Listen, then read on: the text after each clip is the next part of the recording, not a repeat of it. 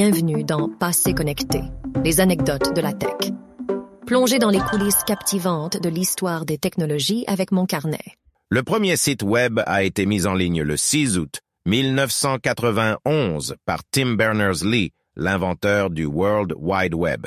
Le site contenait, et contient toujours, quelques lignes d'information sur le web et de l'information pour créer des sites web.